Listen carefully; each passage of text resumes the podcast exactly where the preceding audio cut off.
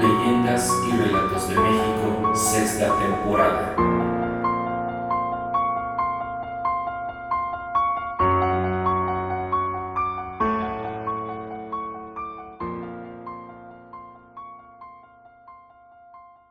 Amigos, ¿qué tal? Sean bienvenidos al segundo episodio de esta sexta temporada de su podcast Leyendas y Relatos de México. En esta ocasión les traigo una leyenda de aquí, de la Ciudad eh, de México. En la alcaldía Magdalena Contreras, específicamente en el poblado de las Cruces, existe un cerro muy conocido que lleva por nombre el Cerro del Judío aunque también es conocido como Mazatepetl, y en donde hay una pirámide junto con un centro ceremonial.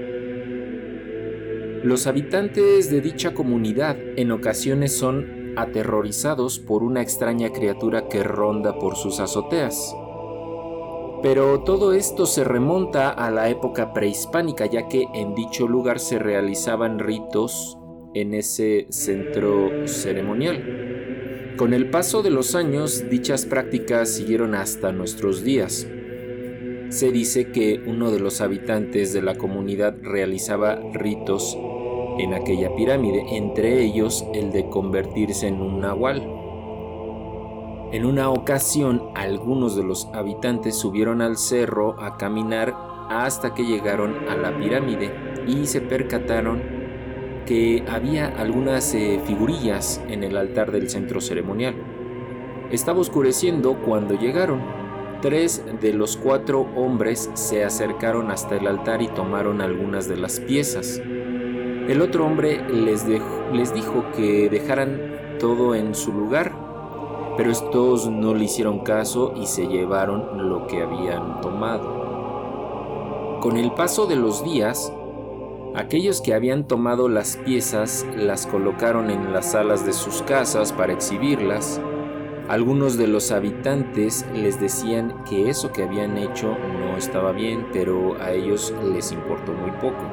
Incluso les dijeron que las devolverían cuanto antes, pero no hicieron caso. Una noche los vecinos escucharon que algo rondaba por los techos de sus casas. Podían oír como unas garras avanzaban de un lado a otro hasta que desaparecían cuando los perros de, dichas casas comenzaban a ladrar con fiereza.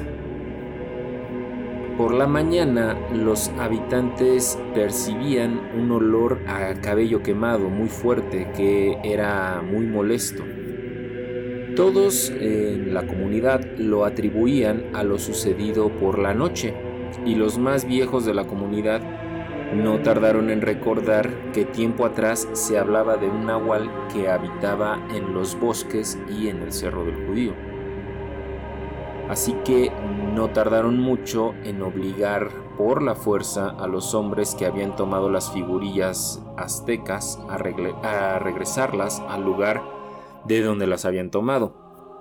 Pero una de las piezas se había perdido, por lo que el nahual sigue merodeando en la zona hasta que se le devuelva lo que le fue robado. Espero les haya gustado esta leyenda de aquí de la capital mexicana. Es una leyenda poco conocida. Y bueno, pues eh, yo me despido de ustedes amigos. Eh, ya saben, pueden mantener contacto conmigo para enviarme sus relatos, sus leyendas, sus vivencias, sus experiencias, todo aquello que tenga que ver con el ámbito paranormal, ya saben, fantasmas, aparecidos, todo aquello que nos causa cierta expectación y curiosidad. Me despido, ya saben, por aquí nos seguimos escuchando en el próximo episodio de Leyendas y Relatos de México.